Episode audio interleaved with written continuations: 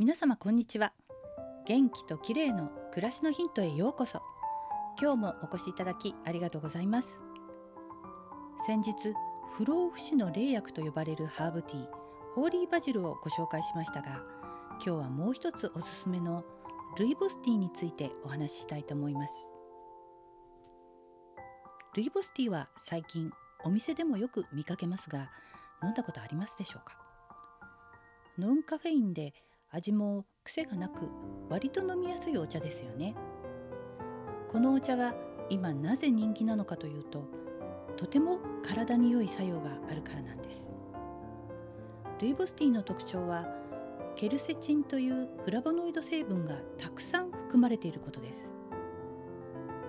ケルセチンは抗酸化作用がとても強く活性酸素を除去する働きがあるため老化やさまざまな病気の予防などに効果が期待されてるんです。